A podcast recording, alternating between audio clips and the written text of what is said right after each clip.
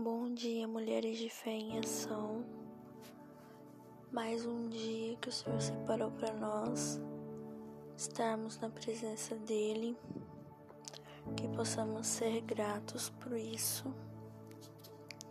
Vamos dar continuidade no nosso devocional, lá em Provérbios, capítulo 28, versículo 25 e 26.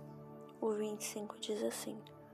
O soberbo de coração levanta contendas, mas o que confia no Senhor prosperará. 26. O que confia no seu próprio coração é insensato, mas o que anda em sabedoria será salvo. O que que eu entendi nesses versículos? O que, que o Espírito Santo falou no meu coração? O 25, soberbo de coração levanta contendas, mas o que confia no Senhor prosperará. Assim, irmãs, muitas vezes é, as pessoas, é, vamos supor, elas podem levantar falsos testemunhos sobre você, sobre nós, inventar algumas coisas, criar algumas contendas.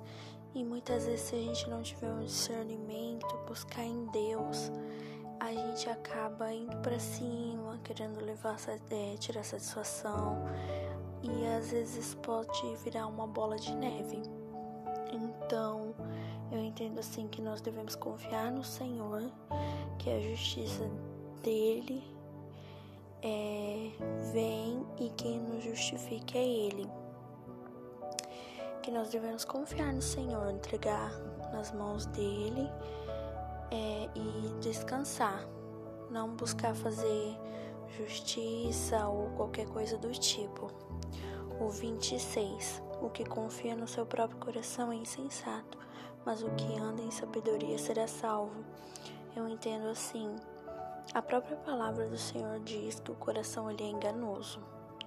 Então nós não devemos confiar no nosso coração é, que nós possamos buscar sabedoria, é, discernimento em Deus também e confiar, depositar nossa confiança somente no Senhor, primeiramente nele, colocar tudo aos pés dele.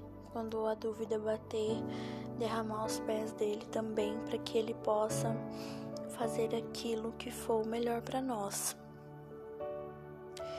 E foi isso que eu entendi nesse versículo, nesses dois versículos, que nós possamos ter um final de semana abençoado, na graça do Senhor, que Ele possa estar guardando nossa casa, nossa família, quando, assim como já vem sendo guardado, que o Senhor continue nos guardando, nos livrando de todo mal, que nós possamos ter um final de semana abençoado. Amém, irmãos? É isso.